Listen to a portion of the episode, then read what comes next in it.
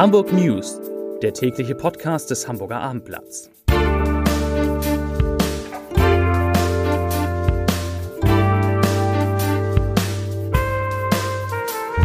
Moin, mein Name ist Lars Heider und heute geht es um erfreuliche Prognosen, was die kommenden Monate und das Coronavirus in Hamburg angeht. Weitere Themen.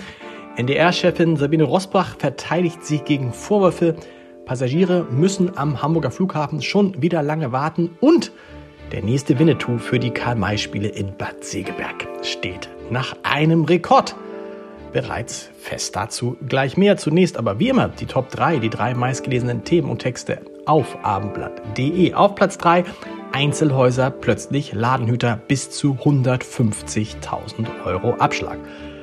Auf Platz 2 Corona. Hamburger Experten geben Entwarnung. Und auf Platz 1 schon wieder lange Schlangen am Hamburger Flughafen. Das waren die Top 3, die drei meistgelesenen Themen und Texte auf abendblatt.de. Schlechte Nachrichten gibt es in diesen Wochen genug. Hier kommt mal eine sehr gute. Zum Herbstbeginn blicken Hamburger Corona-Experten gelassen auf die kommenden Monate. Führende Ärzte und Virologen sehen keine Anzeichen, dass erneut ein Kollaps des Gesundheitswesens durch Covid-19-Patienten im Herbst und Winter drohen könnte. Stefan Kluge, Direktor der Klinik für Intensivmedizin im UKE, spricht sogar von einer sehr ruhigen Lage. Ich zitiere Stefan Kluge. Er sagt, Zitat Anfang, wir sehen, dass die Sterblichkeit und Häufigkeit von schweren Verläufen sehr deutlich abgenommen haben. Corona hat sich in seiner Gefährlichkeit immer weiter und extrem nah an die herkömmliche Influenza angeglichen. Abgesehen von der Häufigkeit von Nachtbeschwerden besteht kaum noch ein Unterschied. Zitat Ende. Mit Blick auf Herbst und Winter hält Kluge es für sehr unwahrscheinlich, dass durch Corona-Patienten auf den Stationen eine Bedrohung des Gesundheitssystems drohen könnte. Wir werden, sagt er, wenn nicht ziemlich plötzlich gefährlichere Varianten auftreten und schnell dominant werden, keine vergleichbare Gefahr einer Überlastung der Intensivstation wie in den vergangenen beiden Wintern bekommen. Und auch der bekannte Hamburger Virologe Jonas Schmid-Scharner sieht, kommt zu einer sehr ähnlichen Einschätzung. Dass es in diesem Jahr erstmals eine Sommerwelle an Infektionen gab, habe mit hoher Wahrscheinlichkeit dazu geführt, dass die Anzahl derer, die weder geimpft noch genesen sind, verschwindend gering geworden sein, sagt er. Entsprechend seien auch mehr Menschen, zumindest vorübergehend, sogar vor einer erneuten Infektion geschützt. Das klingt fast danach, als ob sich das mit Corona erledigt hätte. Hoffen wir, dass das wirklich so stimmt, denn wir haben ja genug Probleme. Eine nicht so schöne Überraschung hat es zum Start in die neue Woche für Passagiere am Hamburger Flughafen gegeben. Die mussten heute Morgen nämlich lange warten, bevor sie zur Sicherheitskontrolle vorgelassen wurden. Ab 9 Uhr harten die Menschen bis zu 90 Minuten in der Schlange aus. Wie ein Sprecher der Bundespolizei dem Abendblatt sagte, seien krankheitsbedingte Ausfälle sowie ein genereller Personalmangel einmal mehr die Gründe für die Verzögerung gewesen. Sabine Rosbach, Chefin des NDR Landesfunkhauses in Hamburg, hat heute Vorwürfe zurückgewiesen, dass sie Themen des PR-Unternehmens ihrer Tochter, das PR-Unternehmen heißt Hesse und Hallermann, im Programm des Hamburg-Journals platziert habe. Wörtlich erklärte Frau Rosbach, ich zitiere, im täglichen Austausch mit den Redaktionen des NDR leite ich häufig Themenangebote verschiedener Veranstalter und Agenturen an Mitarbeiter weiter, darunter auch vereinzelt Pressemitteilungen der Agentur meiner Tochter. Zu keinem Zeitpunkt habe ich Redaktionen aufgefordert, gegen journalistische Standards zu entscheiden. Dies ist nach meiner Einschätzung auch nicht geschehen, was die vielfältigen Berichterstattungen in anderen Medien zu den betreffenden Themen belegen. Sollte in der Redaktion der Eindruck entstanden sein, dass die Kunden meiner Tochter bevorzugt behandelt werden sollen, bedauere ich das. In Zukunft möchte ich aktiv zu einer besseren Kommunikation innerhalb der Redaktion beitragen. Zitat Ende.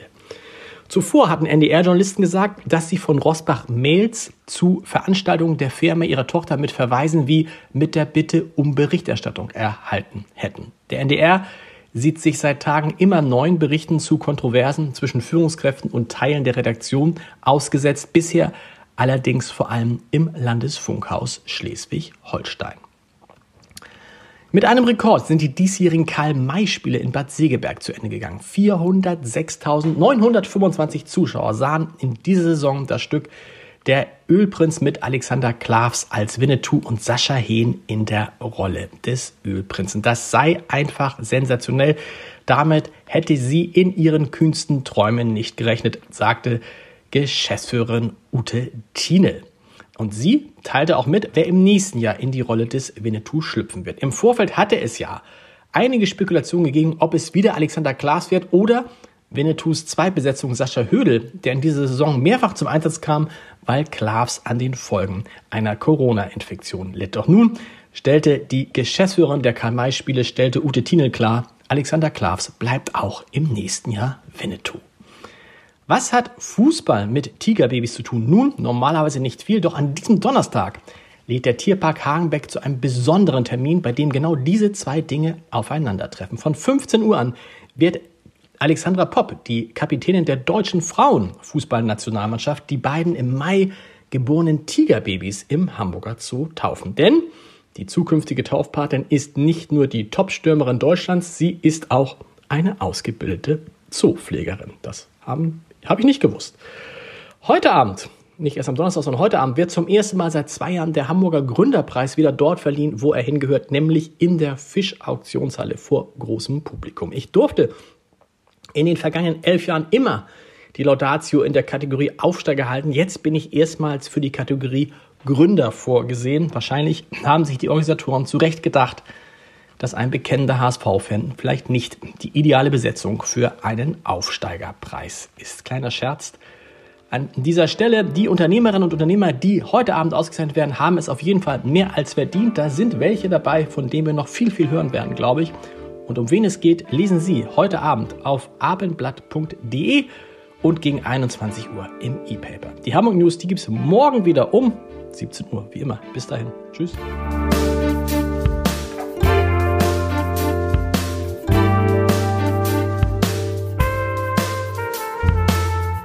Weitere Podcasts vom Hamburger Abendblatt finden Sie auf abendblatt.de slash podcast.